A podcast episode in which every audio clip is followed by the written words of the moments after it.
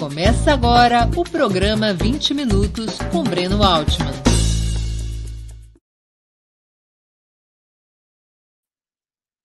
Está começando mais uma edição do programa 20 Minutos.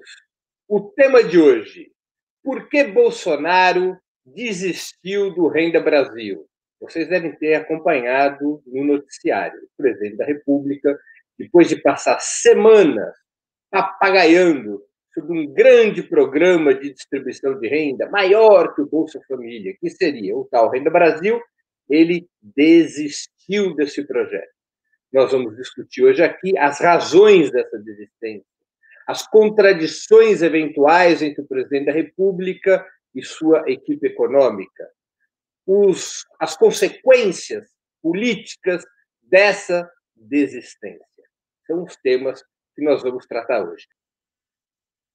Vamos primeiro dar uma explicação simples.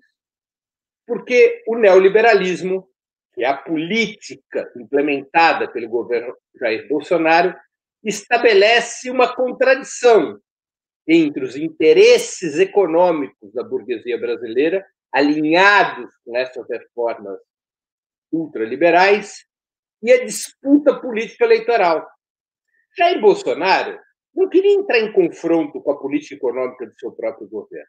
Jamais lhe passou pela cabeça alterar essa política econômica, ao contrário do que viviam apregoando certos analistas da imprensa monopolista e até mesmo algumas vozes da esquerda. Havia quem dissesse que Jair Bolsonaro estaria disposto, embora parcialmente, a abandonar a política neoliberal representada por Paulo Guedes implementar algum tipo de política desenvolvimentista, neodesenvolvimentista, keynesiana, neo-keynesiana. Nada disso aconteceu ou irá acontecer. Tudo que Bolsonaro queria era uma flexibilização eleitoral da política econômica, para que ele pudesse construir certos instrumentos demagógicos que facilitassem a disputa da reeleição o principal desses instrumentos demagógicos era exatamente o Renda Brasil. O que imaginava Bolsonaro com o Renda Brasil? Penetrar mais amplamente no eleitorado de baixa renda, particularmente do Norte e Nordeste, onde ele é mais fraco. Bolsonaro andou perdendo apoio nas camadas médias, por conta especialmente da sua política em relação à pandemia ele perdeu apoio naqueles setores que os institutos de pesquisa de opinião chamam de classes A, B e C. E ele substituiu, no entanto, esse apoio perdido nas camadas médias por um certo apoio nas fatias populares do eleitorado, junto às quais ele conseguiu capitalizar a renda emergencial para proteger o povo da pandemia, para permitir ao povo que fizesse quarentena. A história real da aprovação dessa renda emergencial acabou encoberta pela propaganda do governo. Como vocês sabem, Paulo Guedes propôs uma renda mínima emergencial de 200 reais por mês durante três meses o Congresso subiu esse valor para 500 reais. Bolsonaro, quando percebeu que iria perder a votação no parlamento, ergueu o valor por medida provisória para 600 reais. E, com isso, criou uma certa condição de propaganda para capitalizar a renda emergencial como uma iniciativa sua. A implementação dessa renda emergencial de 600 reais, o que para as famílias mais pobres é um grande alívio, representou para Bolsonaro a conquista de apoio em certos setores populares. E esse apoio está registrado nas pesquisas de opinião. Diante deste fato, Bolsonaro falou: opa, está na hora de pegar essa renda emergencial, consolidá-la como um programa do meu governo e utilizá-la como um instrumento para disputar a reeleição. Esse foi o pensamento de Bolsonaro não como parte de uma nova política econômica. Isso seria uma falácia. Não. Bolsonaro pensou na, na, no Renda Brasil, o nome que ele queria dar ao seu programa ampliado de Bolsa Família. Bolsonaro pensou nesse Renda Brasil como um programa isolado, não como parte de uma política econômica diferente da política de Paulo Guedes. Ele queria apenas uma licença da equipe econômica, que representa mais diretamente o capital financeiro no seu governo, para implementar essa flexibilização e disputar em melhores condições a reeleição. Paulo Guedes disse: ok, mas para que isso seja possível e para que seja, seja mantida a política fiscal adequada aos interesses do capital financeiro, nós vamos ter que fazer cortes em outras áreas. Paulo Guedes, com sua mentalidade pinochetista, apresentou os cortes que seriam feitos principalmente de dois tipos. Primeiro, congelamento das aposentadorias. Segundo, redução dos benefícios de prestação continuada, cortando 10 bilhões por ano dos idosos e das pessoas com deficiência. Esse, esses foram os cortes apresentados por Paulo Guedes. Bolsonaro se viu na seguinte situação: implementar o Renda Brasil e beneficiar uma certa quantidade de brasileiros e brasileiras com esse acréscimo contributivo ao redor de 300 reais e infelicitar os mais velhos, as pessoas com deficiência, que muitas vezes são o coração das famílias mais pobres, particularmente são o coração, o dínamo da economia nas cidades pequenas e médias do interior do Brasil, diante dessa escolha, Bolsonaro resolveu abandonar o Renda Brasil. Esse abandono é muito expressivo para entendermos o que é o governo Bolsonaro. O governo Bolsonaro tem o apoio da burguesia brasileira, tem o apoio do mercado financeiro para implementar a política neoliberal. O mercado, a burguesia, não são cegos para os processos eleitorais, mas somente admitem flexibilizações eleitorais e não ofendam seus interesses de classe, seus interesses econômicos. O centro de gravidade do governo Bolsonaro é dado pelo neoliberalismo, não é dado pelas flexibilizações eleitorais que Bolsonaro gostaria de praticar. E o próprio presidente da República teve que se dobrar aos interesses de classe que representa. Porque ninguém é eleito presidente da República para fazer o que quer o presidente da República responde a um bloco de classes, de frações de classes, a interesses que lá o colocaram, por financiamento de campanha, por articulação política, por intervenção nos meios de comunicação, por relações internacionais. Bolsonaro representa uma opção da burguesia brasileira em implementar essa agenda ultraliberal através de mecanismos cada vez mais repressivos que possam, eventualmente, quebrar a resistência da esquerda, do movimento sindical, dos movimentos populares. É para isso que eles colocaram Bolsonaro. Por isso que Bolsonaro faz a lição de casa em defesa desses interesses de classe. Asfixia os sindicatos, reprime as universidades, estabelece uma agenda regressiva em termos de direitos civis, cria um clima anti-ciência no país, busca encurralar a intelectualidade, a juventude, as mulheres. Bolsonaro está lá, está lá para fazer isto mesmo. Esse, o que ele faz corresponde aos interesses de classe de quem lá o colocou, o núcleo duro do capital, o núcleo duro da burguesia brasileira. E ele não pode se afastar desse centro de gravidade. Pode tentar flexibilizá-lo, mas não pode ir além do que desejam, do que aspiram os setores de classe que são hegemônicos do Estado brasileiro, interesses os quais Bolsonaro pactuou representar. E ele cumpre o pacto que estabeleceu com as elites econômicas do país e de fora do país em torno da política neoliberal.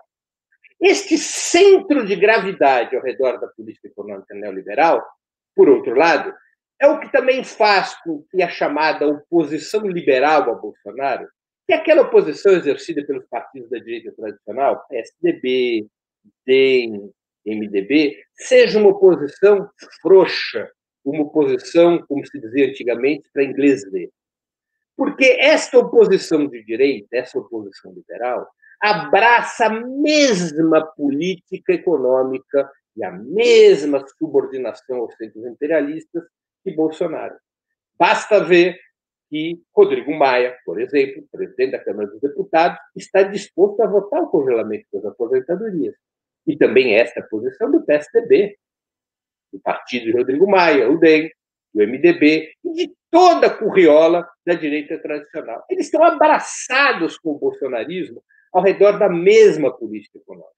Exatamente por isso, é bom sempre afirmar, que não se pode ver a oposição liberal a Bolsonaro como aliado na luta contra o neofascismo.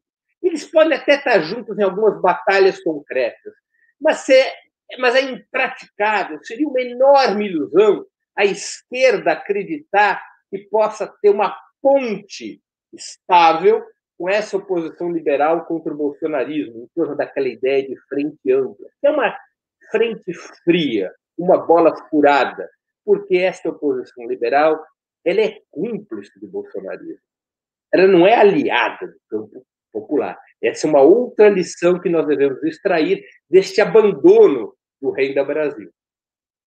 A oposição, diante do desmascaramento de Jair Bolsonaro, que, para manter a política neoliberal, abandona seu próprio programa demagógico, a oposição deveria e está tomando iniciativas para uma campanha muito clara de manter ter a renda mínima emergencial de 600 reais enquanto durar a pandemia. 600 reais, nenhum centavo a menos.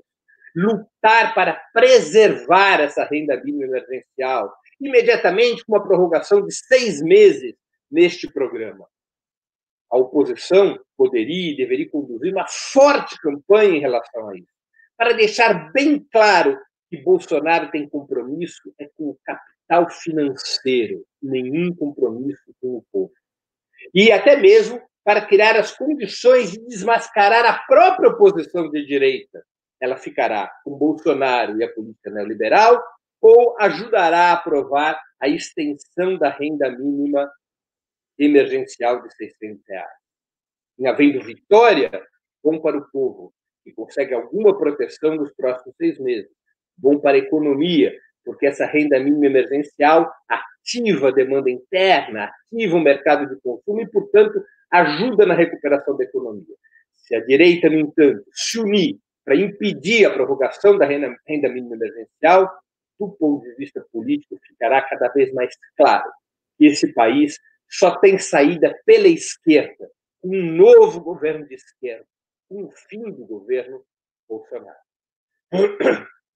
do ponto de vista político, ao, ab ao abrir mão do Reino do Brasil, Bolsonaro se vê em maus lençóis, porque ele ficará numa posição perante boa parte do povo brasileiro de ter prometido entregar uma mercadoria e não tê-la entregue. Isso pode lhe custar pontos nas pesquisas de opinião eles, eles têm vivido uma situação relativamente confortável no levantamento dos principais institutos, institutos, particularmente nas últimas semanas. Há uma certa percepção no país de que a pandemia está se enfraquecendo, há uma certa sensação de que aos poucos a economia pode estar se recuperando, há uma certa naturalização das mortes provocadas pela pandemia, apesar do número aproximar das 150 mil óbitos. Bolsonaro conseguiu, de certa maneira, empurrar o problema da, do combate ao novo coronavírus aos estados e municípios, lavando as mãos do governo federal. Isso tem dado um certo conforto a Jair Bolsonaro nas pesquisas. Será que esse conforto continuará depois do abandono do Renda Brasil? É possível que não, porque esse instrumento ele tinha uma importância razoável na estratégia de popularização da imagem de Jair Bolsonaro. Jair Bolsonaro poderá tentar fazer algumas mudanças no Bolsa Família, algum tipo de ampliação, mas o impacto que ele imaginava ter com a Renda Brasil, ele teve que abdicar, batendo continência às duas bandeiras que ele obedece, o neoliberalismo e a bandeira dos Estados Unidos. Isso pode lhe custar politicamente. Do ponto de vista das relações Bolsonaro, entre Bolsonaro e Paulo Guedes, o tsar da política econômica, não vamos extrapolar, não vamos cair nas ladainhas, nas fofocas que circulam pela imprensa monopolista. Não é muito importante se Paulo Guedes continuará ou não no governo, por conta do seu estilo, da sua insensibilidade política. Paulo Guedes está desgastado. Lembremos que Bolsonaro, para estabilizar a situação no parlamento, teve que fazer um acordo com o chamado Centrão. O Centrão vive de benesses fisiológicas, especialmente no ano eleitoral, como o que nós estamos vivendo em 2020. Essas benesses são de vários tipos. Entre esses tipos, políticas públicas que satisfaçam as bases eleitorais do Centrão. Paulo Guedes é insensível a isso. Aliás, foi insensível até mesmo à flexibilização que Bolsonaro queria fazer ao adotar o Renda Brasil propôs, eu vou repetir, em troca do Renda Brasil, congelar aposentadorias e tirar o dinheiro dos velhos e das pessoas com deficiência, reduzindo o benefício de prestação continuada, chamado BPC. Essa insensibilidade de Paulo Guedes em relação aos novos aliados de Bolsonaro pode lhe custar a cabeça. Ele pode se transformar num fósforo queimado. Isso significa alguma mudança na política econômica? De forma alguma. Paulo Guedes seria trocado por um outro representante do capital financeiro e por um outro representante desta mesma política econômica neoliberal. Provavelmente Roberto Campos Neto, o atual presidente do Banco Central, é um dos nomes que circulam. O neoliberalismo não é uma opção para a burguesia brasileira. É um elemento estruturante da atual fase do capitalismo, desta etapa de financiarização do capitalismo. E a burguesia brasileira não abdicará da política neoliberal. O fim da política neoliberal só poderá acontecer com um governo de esquerda que esteja disposto a implementar reformas estruturais, que tenha força para implementar essas reformas estruturais e, ao fazê-lo, estabelecerá na sociedade brasileira um fortíssimo confronto contra as elites financeiras, contra a burguesia brasileira, contra o grande capital do nosso país. A burguesia brasileira se aferra com unhas e dentes à política neoliberal. Portanto, não evitemos fulanizar essa situação. A saída de Paulo Guedes, ou o desgaste de Paulo Guedes, não representam qualquer tipo de perspectiva que tem a ver com a alteração no essencial da política econômica. A essência dessa política econômica, que são as reformas ultraliberais, essa essência permanece. Com as dificuldades políticas próprias da convivência entre uma política neoliberal e um regime democrático liberal que ainda não foi enterrado. Está fedendo, é um cadáver insepulto, mas ainda não foi enterrado. Esse é o problema que Bolsonaro tem pela frente. Se dependesse do seu gosto, ele já teria concluído a transição desse regime democrático liberal para um Estado policial. Se fosse possível, até mesmo para uma ditadura aberta, para não ter que conviver com eleições. Porque eleições, o Paulo Guedes vive reclamando disso, eleições atrapalham a agenda neoliberal, porque a agenda neoliberal ela defende os interesses de uma pequena fatia da sociedade contra a sua grande maioria. Mas não há força política na sociedade, não há condições internacionais, não houve até o presente momento, de Bolsonaro concluir a transição para esse Estado policial, muito menos para uma ditadura aberta que acabasse com as eleições. Aliás, nem a ditadura militar brasileira conseguiu acabar com todos os processos eleitorais, teve que manter alguma fachada. E eleições necessitam dessas flexibilizações. Isso gera sempre uma contradição com a agenda neoliberal, que vai sendo administrada sob a, sob a égide, sob a direção desses interesses de classe da burguesia brasileira. Portanto, não vamos maximizar essas contradições no interior do governo Bolsonaro sobre política econômica, porque essas contradições são secundárias, são marginais. São fundamentalmente uma contradição entre a política e a economia, própria dos governos neoliberais, própria de democracias liberais nas quais há eleições e há que se conquistar a maioria do voto popular e se busca estabelecer uma agenda neoliberal que contradiz os interesses estruturais da maioria do povo brasileiro. De toda maneira, o fato é que a decisão de Bolsonaro de dobrar-se, de tirar o chapéu à política neoliberal, abandonando o reino do Brasil, revela sua demagogia, desmascara sua demagogia e abre um caminho para que a oposição estabeleça uma contraofensiva em torno da pauta da renda mínima, em torno da pauta da renda emergencial. E essa janela de oportunidade, penso eu, deveria ser fortemente aproveitada, lançando uma ampla campanha. 600 reais, nenhum centavo a menos, por um prazo mínimo adicional de seis meses. Algo simples, que já está nas mãos dos brasileiros e que possa ser compreendido como uma bandeira viável contra a política neoliberal de Bolsonaro e Paulo Guedes. Termino aqui minha exposição de hoje. Eu vou agora passar as perguntas do dia. Uh, Rosa, Virgi... Rosa Virgínia pergunta: gostaria de saber como fica o Brasil com o resultado das eleições estadunidenses. É um tema diferente do nosso programa de hoje, mas vou respondê-la, responder essa pergunta sinteticamente. Uma derrota do Trump cria uma situação de maior isolamento de Bolsonaro no ambiente internacional. Rosa, é... Trump é o grande aliado de Bolsonaro, é o grande avalista do governo de Bolsonaro. Bolsonaro já é um governo isolado na comunidade internacional, ficaria ainda mais solitário no concerto das nações. A situação internacional, portanto, se debilitaria. Isso poderia ter consequências para o apoio a Bolsonaro dentro do país. Por outro lado, a vitória de Joe Biden, candidato dos democratas, fortaleceria a velha direita brasileira, a direita liberal, PSDB em particular. É sabido que o PSDB tem relações estreitas com o establishment do Partido Democrata, com a família Clinton, com Joe Biden e outros expoentes eh, daquela agremiação estadunidense. Artemisia Santiago, que fez um superchat, eu queria agradecer. Buscar esse apoio variável entre as classes B, C e D pode ser parte de uma estratégia que visa manter os 30% de apoio que impedem o impeachment, ou seja, o discurso da renda Brasil pode voltar?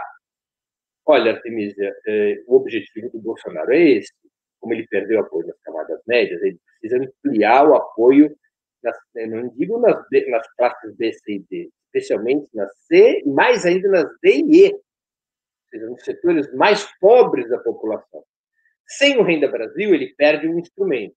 Ele tentará, possivelmente, fazer alterações na Bolsa, na Bolsa Família para dialogar com esse setor, para tentar conquistá-lo. Ele necessita desse apoio. Não apenas para manter o patamar de 30% e 35% de apoio que detém hoje, de, popularidade, de classificação como ótimo e bom, que detém hoje, mas também para criar as condições da sua reeleição. Um patamar de um terço não é um patamar confortável para ir à reeleição. Ele precisaria se situar acima dos 40% para se sentir confortável, não apenas com a sua passagem para o segundo turno, mas também para ter densidade eleitoral eh, e se preparar uma, para uma disputa renhida no segundo turno. Ana T. Eh,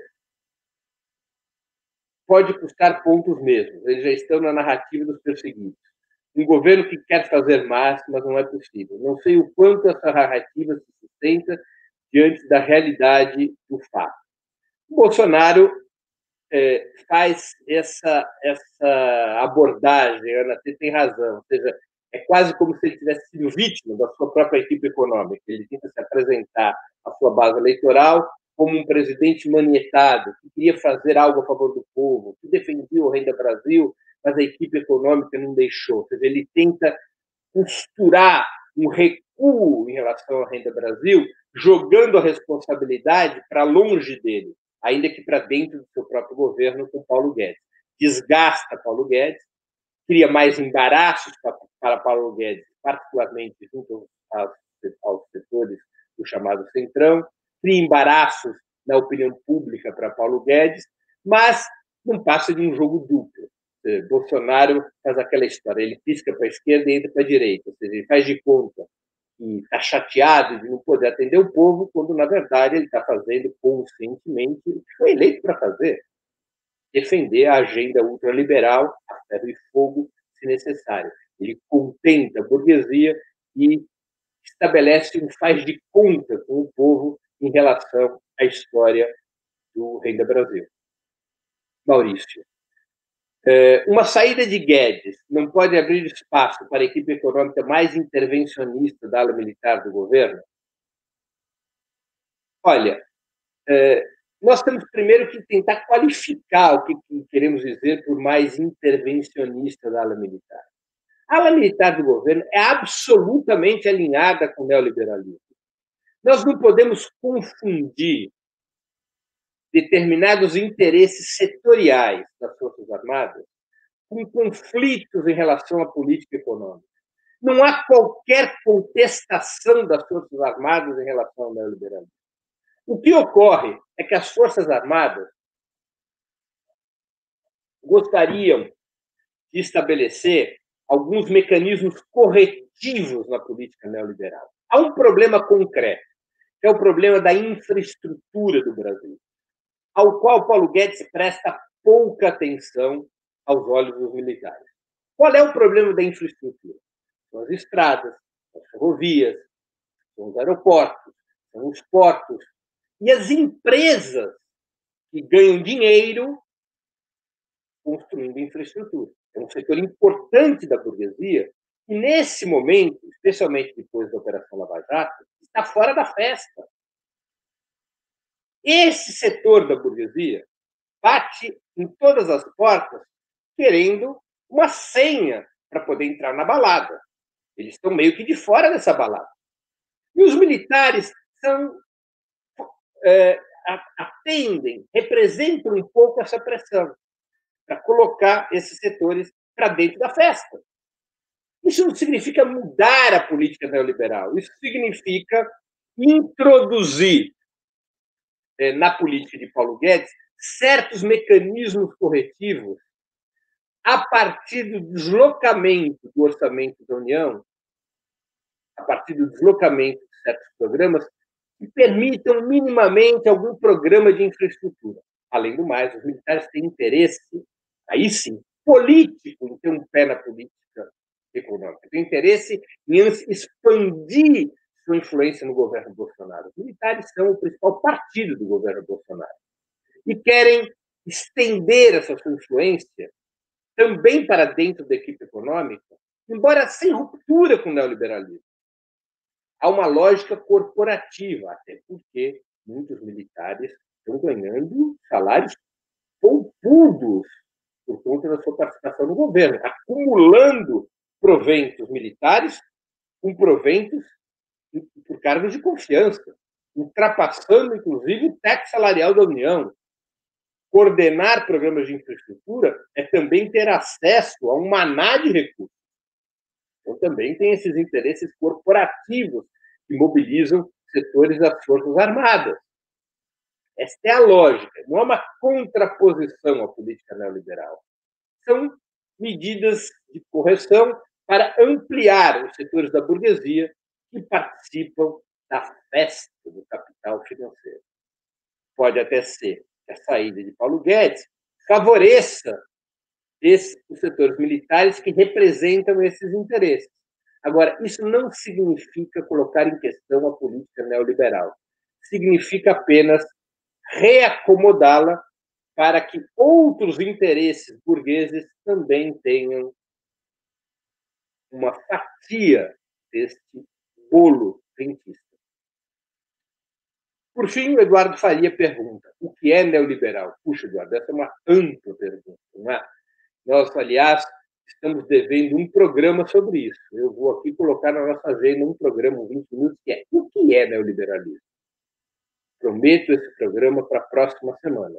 Então, você vai me permitir que eu não te responda agora, porque seria uma pergunta bastante extensa, ou eu acabaria dando uma resposta é, extremamente limitada a essa importante questão que você levantou, Eduardo. Pois bem, essas foram as perguntas do dia. Para assistir novamente esse programa e a outras edições dos programas 20 Minutos, se inscreva no canal do Opera Mundi no YouTube. Curta e compartilhe nossos vídeos, deixe seus comentários. O jornalismo de Ópera Mundi é mantido com o seu apoio. Faça uma assinatura solidária em www.operamundi.com.br. Com um pequeno valor mensal, você nos ajuda no desenvolvimento de um jornalismo independente e de qualidade. Obrigado pela audiência e até a